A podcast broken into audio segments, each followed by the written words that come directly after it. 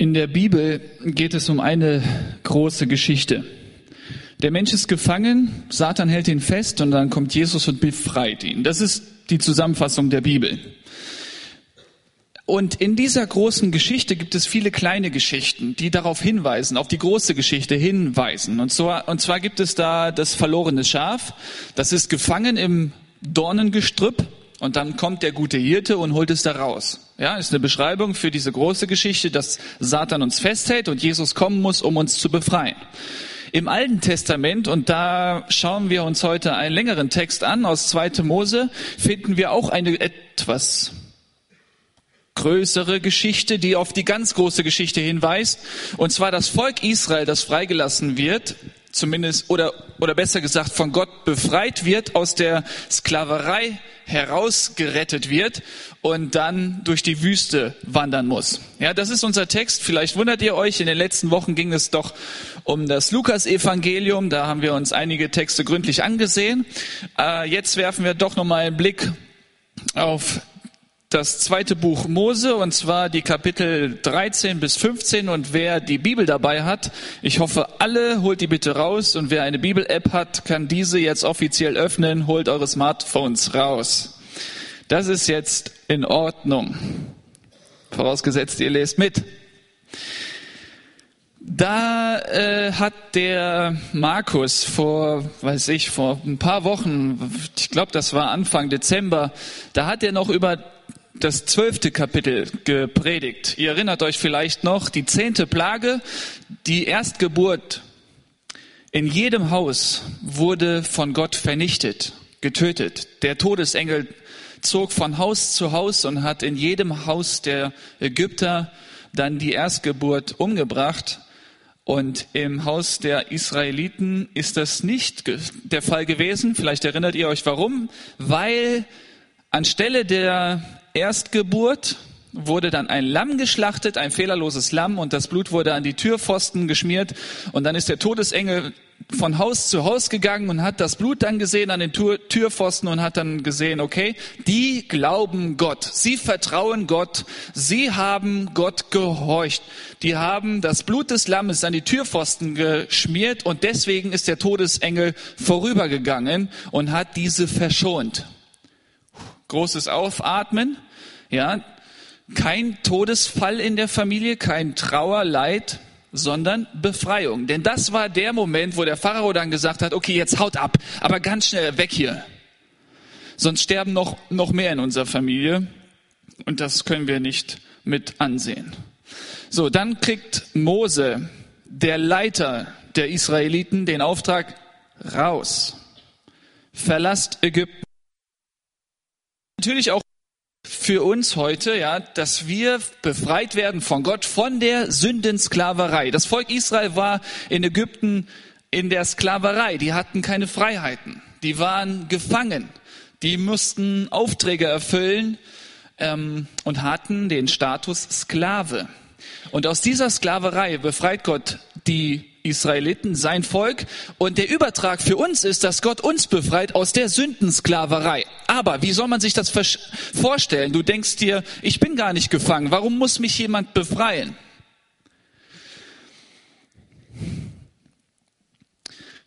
Ich will euch mal Sündensklaverei beschreiben.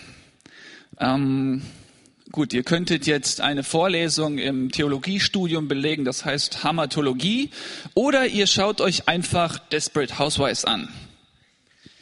Ich habe in den letzten Wochen aus Versehen die ersten vier Staffeln von dieser Serie gesehen. Für diejenigen, die das nicht gesehen haben, ich möchte kurz zusammenfassen, worum es geht. Es geht um Lügen, Lügen, Lügen, Lügen, Lügen. Wirklich. Also es ist echt die Katastrophe. Heuchelei, Schmeichelei, Intrigen, Täuschung, Unwahrheit, Lügen, Unwahrheit ist das Gleiche.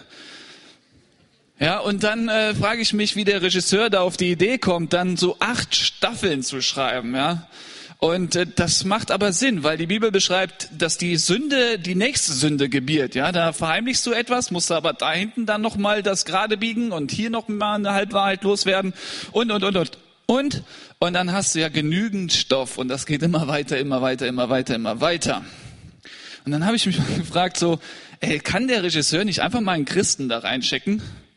Der dann sagt, Leute, ihr braucht nicht zu lügen. Es gibt sowas wie Wahrheit, es gibt sowas wie Ehrlichkeit, es gibt sowas wie Versöhnung und, und, und, und. Hm. Aber dann stell dich fest, okay, vielleicht ist das eine kleine Geschichte für die große Geschichte, in der wir leben. Ja, vielleicht ist unser Miteinander hier eine Fernsehserie. Und der Regisseur, Gott selber, schaut sich das an und denkt, man, die lügen nur, die lügen nur, die lügen nur. Unwahrheit, Täuschung, Schmeichelei, Heuchelei, ständig, auch unter Christen. Und Gott schaut sich das an und denkt, oh Mann, ich kann, ich kann mir das nicht mehr weiter ansehen. Sohnemann, Jesus, geh bitte in diese Serie hinein und befreie die bitte von ihrer Sündenlast. Ihre Familien gehen kaputt, ihre Beziehungen gehen kaputt, ihre, ihr Leben geht kaputt. Also braucht es jemand, der in diese Serie hineingeht und den Menschen da rausholt. Und so geht es in unserem Text heute um diese Befreiung. Befreiung von der Sündensklaverei. Da kommt Jesus jetzt in diese Serie, nimmt egal welche Serie, da geht's ständig um Sünde. Solange es eine menschliche Serie ist, geht's um Sünde. Und solange ein Sünder diese Serie erstellt hat, geht's um Sünde. So, da braucht's unbedingt jemand, der von außen kommt und die Menschen uns befreit, der in diese Menschheitsserie hineingeht und sagt, hey, ich will euch befreien von dieser Schuld, von dieser Sünde. Und das tut Gott.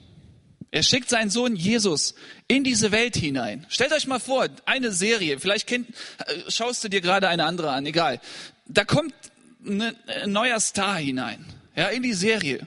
Und, das, und er, er stellt sich vor als Jesus, Sohn Gottes, ich werde euch befreien. Und dann reagieren wahrscheinlich die Schauspieler so, Quatsch, nee, glaube ich nicht. Und manche glauben, manche nicht. Also, wir müssen rausgeholt werden aus dieser Sündensklaverei und das wird hier in diesem in diesem Kapitel sehr deutlich beschrieben, wie das Volk Israel befreit wurde aus der Sündensklaverei. Und da lesen wir gleich im ersten Vers, der Herr sagte zu mir, weihe mir alle Erstgeburten. Warum müsst, muss das Volk Israel jede Erstgeburt weihen? Und was bedeutet weihen? Äh, irgendwie Gott hingeben, opfern? Ähm, Erstgeburt, bei Erstgeburt erinnert ihr euch natürlich auch an die zehnte Plage. Die Erstgeburt der Ägypter wurde dann hingerichtet, wurde umgebracht. Und das war dann der letzte Grund, weshalb Pharao das Volk ziehen lassen hat. Die Erstgeburt in den Häusern der Israeliten wurden verschont, wurde verschont.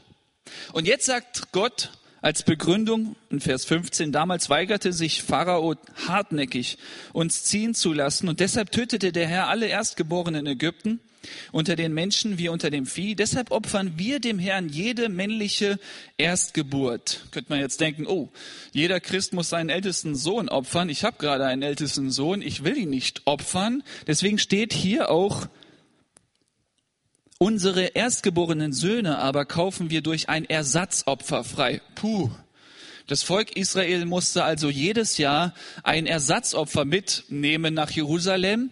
Und ihr erinnert euch vielleicht an die Weihnachtsgeschichte. Da mussten Maria und Josef auch nach Jerusalem. In Lukas Kapitel 2 wird das beschrieben. Denn Jesus war der Erstgeborene und die wollten ihn Gott weihen und haben dann Turteltauben mitgenommen oder irgendwelche Tiere. Und ähm, die sollten als Ersatzopfer für den Menschen hinhalten. Ersatzopfer kann ein Tier denn ein Ersatzopfer für einen Menschen sein? Natürlich nicht. Deswegen musste Gott seinen einzigen Sohn, eingeborenen Sohn opfern. Und in Römer 8, Vers 29 lesen wir, dass er der Erstgeborene war und für uns gestorben ist. Warum müssen wir im Christsein ständig über das Thema Tod reden? Warum Warum immer dieses schwere Thema Tod? Jetzt haben wir schon bald Ostern und dann wird es wieder darum gehen, Jesus wird gekreuzigt, er wird für unsere Sünden sterben. Warum ständig dieses Thema?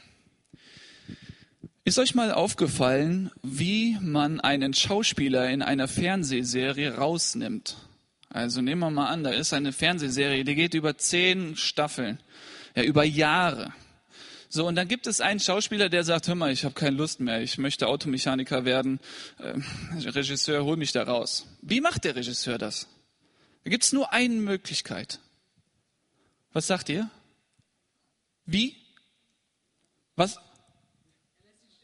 Er lässt ihn sterben, ja.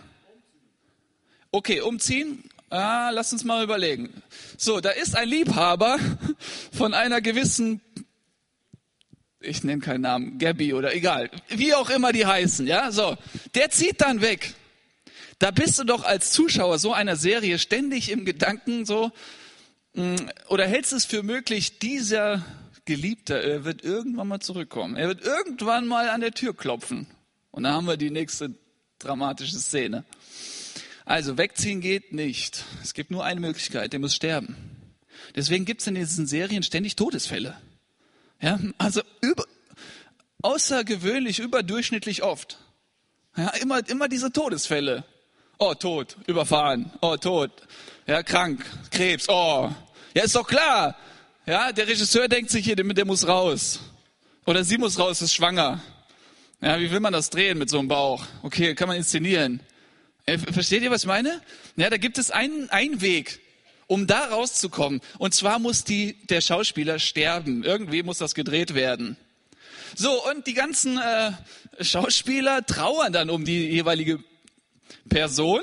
So, und dann, dann ist irgendwann mal Cut, die Szene ist zu Ende gedreht, der Arbeitstag ist rum und dann sitzen die Abend dann zusammen und äh, der Schauspieler, der gerade gestorben äh, ist, ähm, sitzt dann mit denen, die getrauert haben, dann an einem Tisch und denkt sich, okay, das war jetzt gut gespielt, jetzt bin ich endlich hier raus. Wir kommen aus dieser Serie Menschheit, Erdenleben nur raus, indem wir sterben. Ja, gut. Hm. Die Bibel verrät uns eine gute Nachricht. Hey, ihr müsst nicht sterben, Gottes Sohn Jesus kam in die Serie und er ist gestorben. Und wenn wir das glauben, dass er für uns an unserer Stadt gestorben ist, sozusagen, eigentlich müssten wir sterben, ja, dann beschreibt Römer 6, dass wir mit ihm gestorben sind und so rauskommen aus dieser Sündensklaverei. Und dann müssen wir nicht ständig lügen und betrügen und, und, und. Und dann können wir da hingehen und den Leuten sagen, hey, es gibt einen Regisseur, ja, der will dich befreien.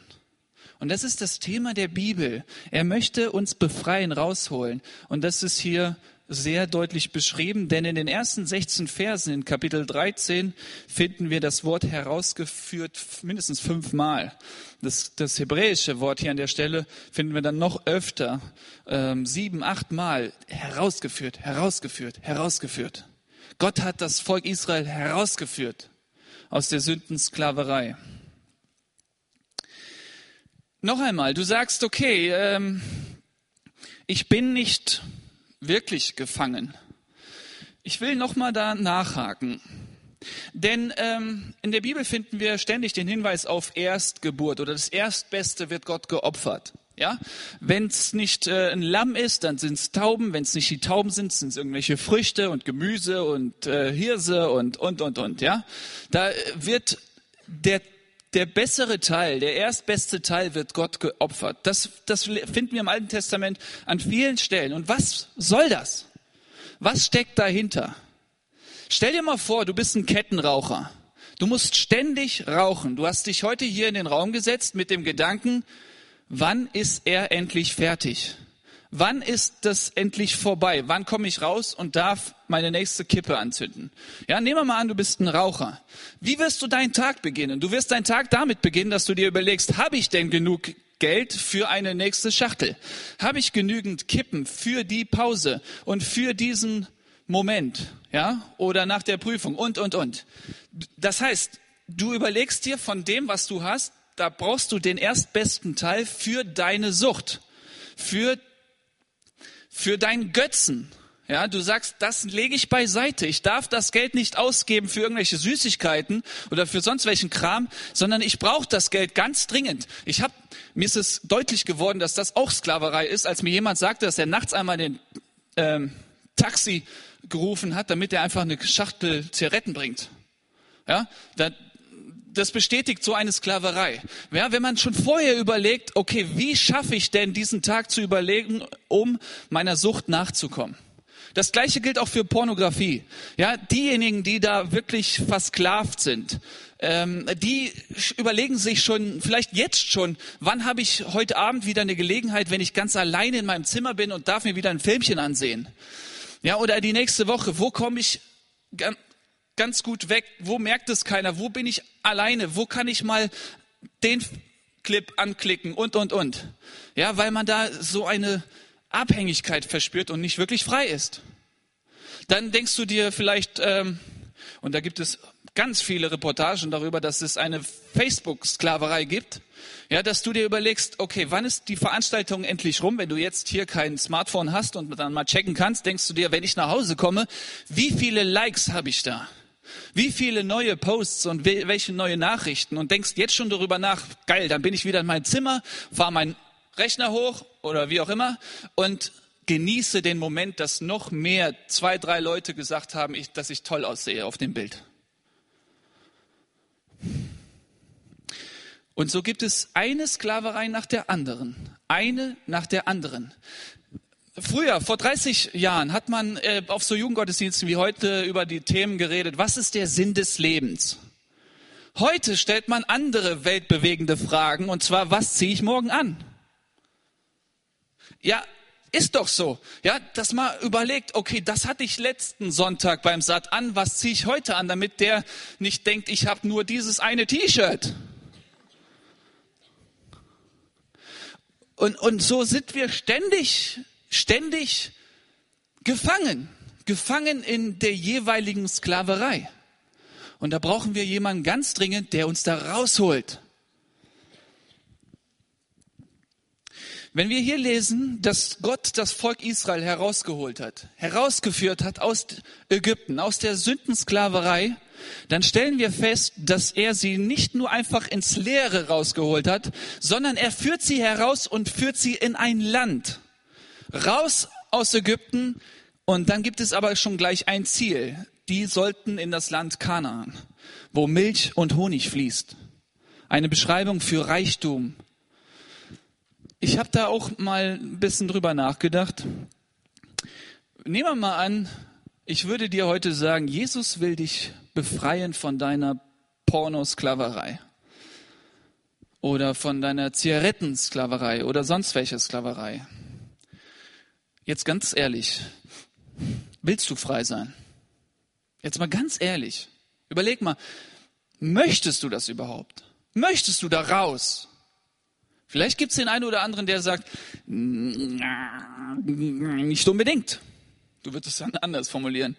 Ähm, du denkst dir, ja, ich weiß, dass das mich zerstört und meine ganze Vorstellung von Sexualität und Partnerschaft und Ehe natürlich negativ beeinflusst, aber daraus, mm -mm. du weißt natürlich, dass Nikotin und Alkohol dich zerstört, auch dein, deine Gesundheit, nicht nur deine Beziehungen. Aber du denkst dir, mm, da jetzt wirklich raus? Ah, nein, bitte nicht. Meine Frage ist, möchtest du raus aus der Sündensklaverei? Ich wünsche mir, dass jeder von uns zu diesem Punkt kommt, dass er sagt, ich hasse Sünde. Sünde ist eklig. Ich habe da eine Abneigung davor. Ich will nicht mit Sünde zu tun haben. Ja, es gibt doch ganz oft Situationen im Alltag, da sündigt jemand oder verführt uns zur Sünde und wir müssen uns ganz schnell entscheiden, machen wir da mit oder nicht. Oder das könntest du sagen, nein, ich hasse diese Sünde, ich will das nicht. Ja, so eine, ich, ich, tratschen, lästern, nein, da halte ich mich raus, will ich nicht. Und jetzt die Frage, möchtest du da komplett raus? Gib mir die richtige Antwort. Gut, musst du mir nicht geben, gib die Gott. Wir machen hier einen Sprung und werden nicht die ganzen Verse lesen. Nur ich möchte hier auf wichtige Punkte hinweisen. Und zwar finden wir dann hier diesen Moment, dass das Volk Israel rauszieht mit 600.000 Menschen äh, mindestens, werden die von Gott herausgeführt. Und dann finden wir hier den Hinweis in den Versen 17 bis 22, dass Gott selbst führte. Also wenn du diesen tiefen Wunsch hast nach Befreiung, dann ist das schon mal die gute Nachricht. Gott führt. Gott wird dich führen. Okay? Also ähm, Ägypten und Israel liegen ganz nah aneinander. Da gibt es sogar eine Grenze zwischen Ägypten und Israel. Eigentlich müsste man nur über die Grenze, Grenze, Grenze, Grenze und dann wäre das Volk Israel schon wieder zu Hause. Aber hier finden wir einen sehr starken Hinweis. Als der Pharao das Volk in Vers 17 endlich ziehen ließ, führte Gott sie nicht am Mittelmeer entlang und durch das Land der Philister, obwohl das der kürzeste Weg gewesen wäre. Gott dachte, wenn das Volk dort auf Widerstand stößt und kämpfen muss, ändert es seine Meinung und kehrt wieder nach Ägypten zurück. Ja, vielleicht sind die da nicht bereit, vorbereitet für die Landeinnahme, also gehe ich mit denen einen Umweg. Darum ließ er das Volk einen Umweg machen und führte sie durch die Wüste, den Weg zum Schilfmeer. So. Wie führt er?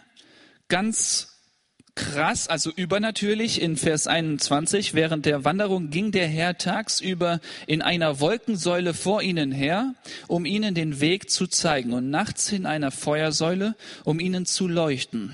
So konnten sie Tag und Nacht unterwegs sein. Jeden Tag war die Wolkensäule an der Spitze des Zuges und jede Nacht die Feuersäule. Also, wir finden hier einen ganz, ganz wichtigen Hinweis für jeden, der eine Kleingruppe anleitet oder eine Gruppe führt. Äh, eine deutliche Beschreibung für Gottes Leiterschaft. Die Wolke und die Feuersäule, die gehen jewe jeweils an der Spitze des Zuges. Okay? Also stellt euch mal die Menschenmassen vor, 600.000 in einem Stadion, in einem größeren Stadion. Deutschland sind 60.000 ungefähr. Ja, 600.000 sind da unterwegs und das sind jetzt nur die Männer, die Kinder nicht mitgezählt und so weiter. So, die sind alle unterwegs und die Wolkensäule beziehungsweise nachts die Feuersäule ist an der Spitze. Sozusagen, wenn das jetzt hier die Feuersäule ist oder Gott selbst ist und vorangeht und hinten die Menschenmasse, er könnte ein Schild tragen, hey, da hinten, letzte Reihe, wenn ihr nicht mitkommt, Pech gehabt. Ich gehe voran. Und wenn ihr mitkommen wollt und mir vertraut, folgt mir. Hey, das zieht sich durch die ganze Bibel. Ja, der Hirte, der gute Hirte, der geht vorne voran. Lieber Jugendleiter, Teamkreisleiter, Mitarbeiter, geh du voran. Andersrum, und das finden wir leider in unserer Welt an vielen Stellen, dass hinten dann der Leiter vorangeht mit einer Peitsche in der Hand und sagt, geradeaus, schneller, links, du warst nicht pünktlich, du hast da deine Aufgabe nicht gemacht und so weiter. Ja, und Strafe, Strafe, Konsequenzen. Der Leiter geht vorne weg. Als Vorbild. Als Vorbild. Und man sieht dann als Teilnehmer dieser Gruppe, hey, der hat eine Sicht. Er weiß, wohin er geht, die grünen Auen und so weiter. Ich bin bereit, ihm zu folgen. Und Gott, der Herr, er geht voran. An der Spitze des Zuges. Wir finden hier in unserem Text einen Hinweis darauf, dass er auch einmal ganz am Ende war, ganz hinten. Und zwar ist das in äh, Kapitel 14, Vers 19, der Engel Gottes, der sonst ständig vor dem Volk Israel hergegangen, herging, trat nun an das Ende des Zuges. Warum? Denn da kamen die Ägypter und Gott wollte sein Volk beschützen. Also ist er ganz schnell nach hinten gegangen. So, da war hinten der, so ein kleiner Junge, ja, der so am Schlender war, der war so im Gedanken versunken hinter ihm war die Wolkensäule, ja. Und Gott stellt sich, oder sein Engel stellt sich dann als letzter hin und beschützt das Volk. Hey, wenn du sagst, okay, ab heute möchte ich raus aus meiner Sklaverei, dann darfst du wissen, Jesus wird dir vorangehen. Er wird dir zeigen, wie das Leben aussieht in Freiheit, woher du Kraft schöpfst. Wenn du aber dann attackierst wirst vom Teufel, dann stellt sich Jesus hinter dir hin und beschützt dich. Äh, gibt es noch bessere Nachrichten? Das ist die nächste gute Nachricht aus diesem Text. Wir machen dann weiter in Kapitel 14. Da finden wir dann immer wieder auch den Hinweis, vielleicht erinnert sich der ein oder andere von euch an meine Predigt über die neuen Plagen ähm, in Ägypten. Da war das doch sehr interessant, dass Gott den Pharao starrsinnig gemacht hat. Hier, vielleicht hast du manchmal ähm, das Gefühl, diese Sucht, diese Gefangenschaft ist so, so krass, da komme ich nie raus. Ich darf dir hiermit sagen, Gott steht immer noch darüber. Er hat auch die Macht über Satan. Er kann dich da rausholen. Und hier finden wir zweimal den Hinweis, mindestens zweimal, dann will ich an ihm und seinem Herr, sagt Gott, durch einen vernichtenden Schlag meine ganze Macht erweisen. Die Ägypter sollen endlich erkennen, dass ich der Herr bin. Gott befreit dich aus deiner Sklaverei. Und was ist das Ziel des Ganzen? Nicht, dass du dann irgendwie protzen kannst, hey Leute, ich bin frei. Natürlich ist es ein gutes Zeugnis. Das große Ziel von dem Ganzen ist zu sagen, Gott hat alle Macht. Hey, wenn du Leiter bist einer Gruppe oder Prediger bist und nicht in Freiheit lebst und immer noch abhängig bist und dann aber die Freiheit verkündest, wer soll dir glauben? Wer soll dir glauben? Niemand wird dir glauben. Wenn du von Jesus erzählst, dass er frei macht, aber selber zutiefst gefangen bist, wer soll dir denn was abkaufen? Niemand. Die werden sagen, du bist doch selbst nicht frei. Guck dich doch mal an. Deswegen hier ein Appell. Wir Leiter, wir, die wir vorangehen. Und irgendwann mal wirst du an irgendeiner Stelle vorangehen. Ist es eine Kleingruppe oder sind es dann deine Kinder, die Gott dir anvertraut hat? Ist es deine äh, Gruppe oder wie auch immer? Du wirst irgendwann mal vorangehen. Und wenn du dann sagst, Jesus macht dich frei, bist du frei? Das ist die große Frage. Denn dann, wenn du nicht frei bist, kannst du dir das ganze Gerede sparen. Aber wenn du erkennst heute, dass du nicht frei bist, dann geh raus aus der Gefangenschaft und Gott selbst wird dir helfen. Und da finden wir noch weitere Hinweise. Gut, hier starker Hinweis, dass der Satan dich dann noch festhalten möchte mit aller Kraft. Pharao ließ seine Wagen anspannen und bot sein ganzes Kriegs, seine ganze Kriegsmacht auf. Alle verfügbaren Streitwagen Ägyptens nahm er mit, auch die 600, also er packt alle zusammen, er bereut irgendwann mal, dass er sie ziehen lassen hat und denkt, wir müssen jetzt mit aller Kraft die wieder einholen. Natürlich, wenn du dann die ersten Schritte in der Freiheit gehst, kommt der Satan und will dich natürlich aufhalten. Und er wird alles dran setzen, dass du wieder rückfällig wirst. Er wird dich einfach nicht in Ruhe lassen. Deswegen musst du umso mehr dann noch auf Gott vertrauen und mit ihm gehen. Und wir finden hier gute Nachrichten, wie das gehen kann. Als das Volk Israel schon ein paar Schritte unterwegs war, Kapitel 14, Vers 10, als die Leute von Israel sahen, wie der Pharao mit seinem Heer anrückte, packte sie die Angst und sie schrien zum Herrn um Hilfe. Mm. Es gibt da so einen Zyklus in unserem Leben als Christ. Einmal, wenn du das erlebt hast, die Befreiung von der Sündensklaverei, dass du sagen kannst, früher hast du ganz viele Schimpfworte gebraucht. Bei mir war das so. Das war eine Sklaverei. Ich habe immer geflucht und ich habe gebetet. Jesus, hilf mir, befreie mich davon.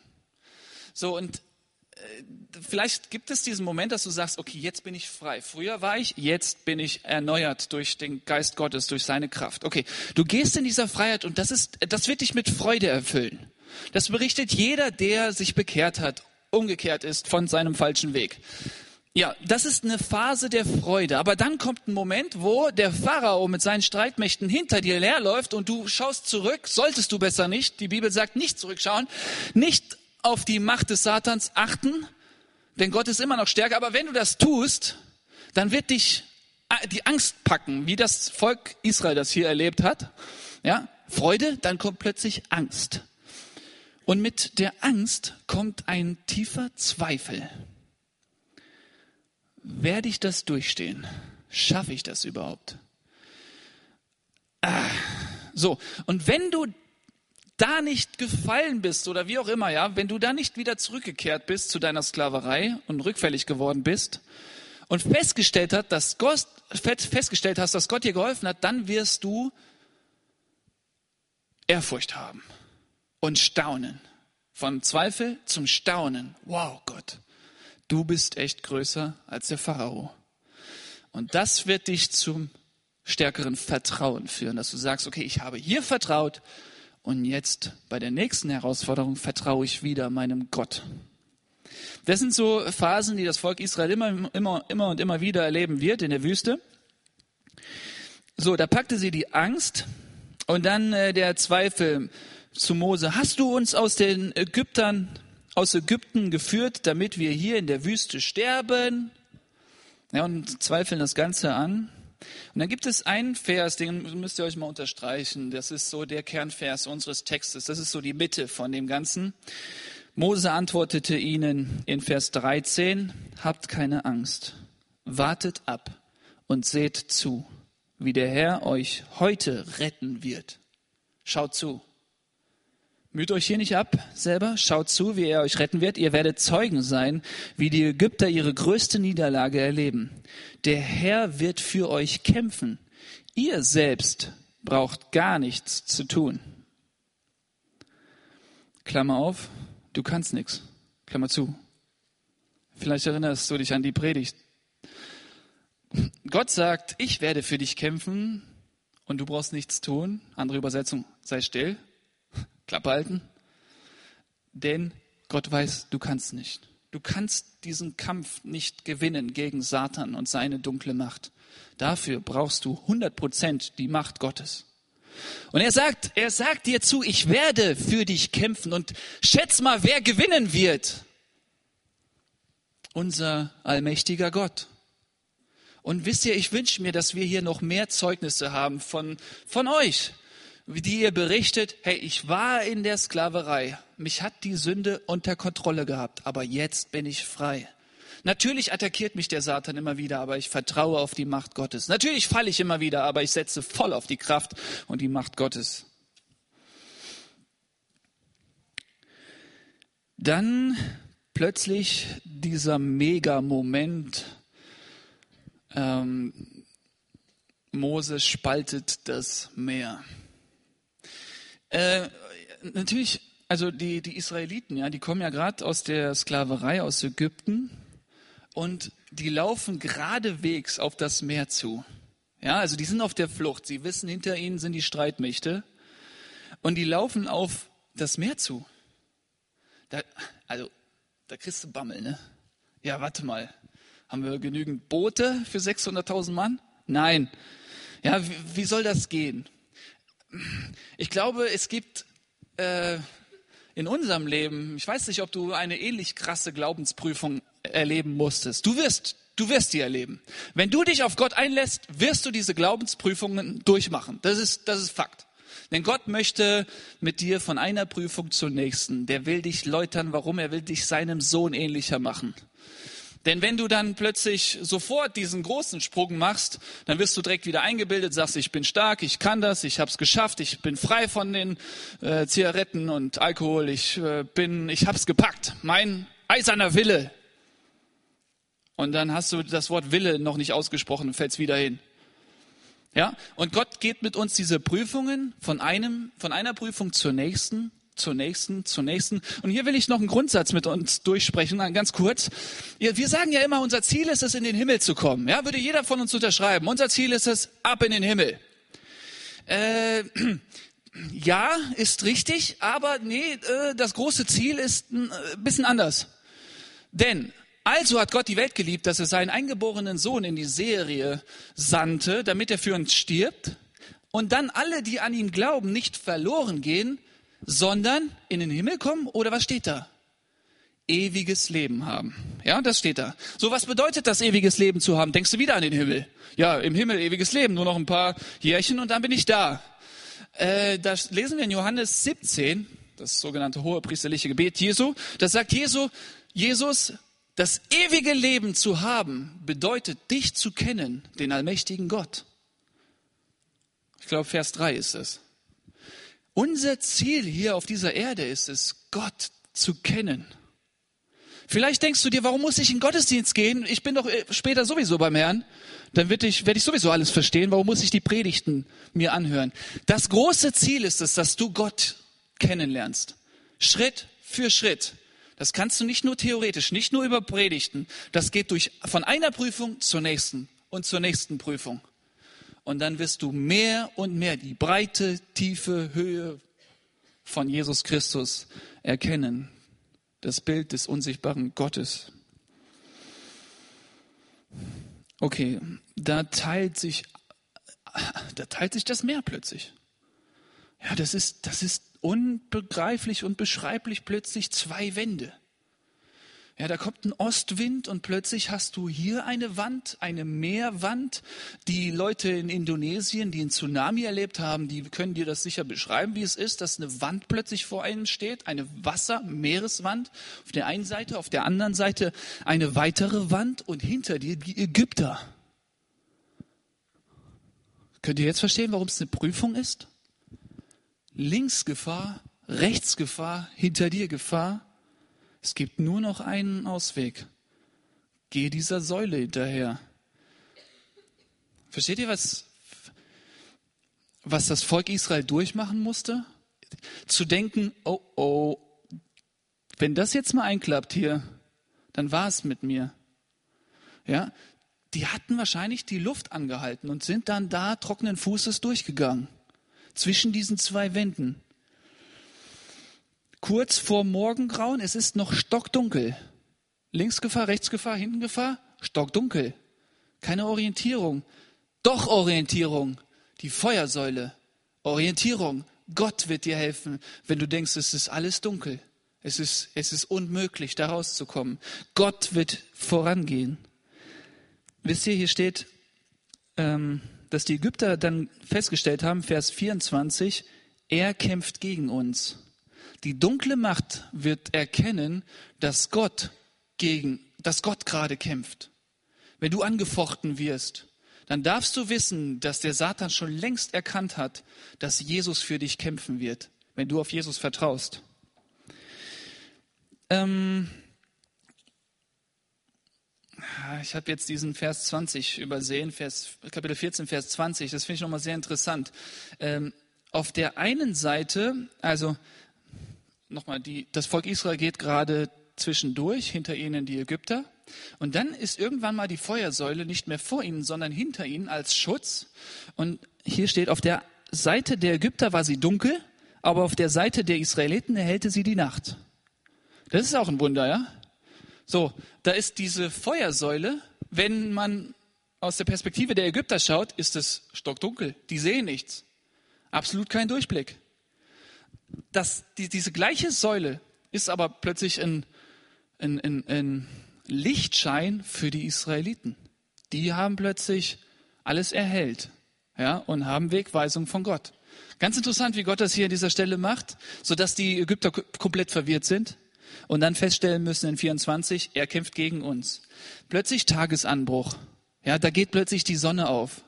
Errettung, Befreiung. Stellt euch das mal einfach in Bildern vor. Ja, und dann, als das Volk Israel dann wieder am, am, am Land ist, die waren die ganze Zeit am Land, aber dann äh, durchgegangen sind, dann lässt Gott plötzlich diese Wände zusammenklappen die Streitwagen kommen nicht wirklich voran. Das Volk Israel blickt nochmal zurück und sieht nur Leichen am anderen Ufer. Vielleicht war es dann dann nicht so breit. Vielleicht ein Kilometer, zwei Kilometer kann man da noch sehen. Die konnten sehen die Leichen der Ägypter da am Ufer. Gott hat den Sieg errungen. So rettete der Herr in Vers 30 an diesem Tag das Volk Israel von seinen Verfolgern. Als die Leute von Israel die Leichen am Strand liegen sahen, erkannten sie, dass der Herr die Ägypter durch seine große Macht vernichtet hatte. Das erfüllte sie mit Furcht und Staunen. Und sie fassten festes Vertrauen. Hatte ich ja gesagt, ja? Nach der Angst und Zweifel, wenn man dann immer noch auf Gott vertraut, stellt man fest, er besiegt den Feind und dann kommt plötzlich Furcht und Staunen. Respekt, Ehrfurcht, Anerkennung. Und darauf folgt dann das große, feste Vertrauen. So, dann kommt Kapitel 15, da will ich jetzt nicht drauf eingehen. Wer möchte, kann das gleich im Lobpreisteil mal vorlesen. Das ist einfach ein Loblied, äh, ein Danklied, kannst du gerne machen bis Vers 18. Ähm, und dann sind die ja befreit und jetzt könnte man sagen, die haben sowas die werden nie wieder an Gott zweifeln. Und äh, auch hier wieder, vielleicht hast du was Heftiges mit Gott erlebt, aber bist doch immer wieder am Zweifeln. Hey, es ist nichts Neues. Ja, denn drei Tage lang sind die jetzt unterwegs und ähm, haben kein Wasser. Und die Leute von Israel, Vers 24 in Kapitel 15, rotteten sich gegen Mose zusammen und murrten, was sollen wir trinken? Also, ja, was sollen wir trinken? Mose. Die, ja, die haben noch in Erinnerung, wie Gott Meere spalten kann, ja, und natürlich auch Wasser dann geben kann. Das tut er auch. Aber in dem Moment haben die doch wieder gezweifelt. Mose, warum lässt uns hier sterben? Und, und, und. Und dann ich lese die letzten Verse von diesem, vom Kapitel 15. An diesem Ort gab Gott dem Volk Gesetze und stellte seinen Gehorsam auf die Probe. Er sagte zu den Leuten von Israel, achtet genau auf das, was ich, euer Gott, euch sage und handelt danach. Befolgt alle meine Anordnungen und Gebote und tut, was ich für recht erklärt habe. Dann werde ich euch keine von den Krankheiten schicken, mit denen ich die Ägypter geplagt habe. Und das könnt ihr euch auch unterstreichen.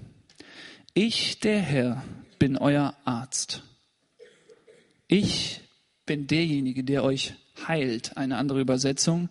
Ich hatte ja am Anfang die Sündensklaverei beschrieben, die dich körperlich auch zerstört, die dich einfach fertig macht. Und wenn es nicht nur körperlich ist, dann auch psychisch. Und es ist erschreckend, wie viele Fälle man auch bei Jugendlichen feststellen kann, wo jemand psychisch einfach krass herausgefordert ist. Hier darf ich dir den Arzt aller Ärzten vorstellen. Es ist Gott der Allmächtige höchstpersönlich, der hier sagt, ich der Herr bin euer Arzt. Das Volk zog weiter in die Oase Elim und schlug dort seine Lager auf. Es gab in Elim zwölf Quellen und 70 Palmen. Voila. Hier habt ihr genug zu trinken.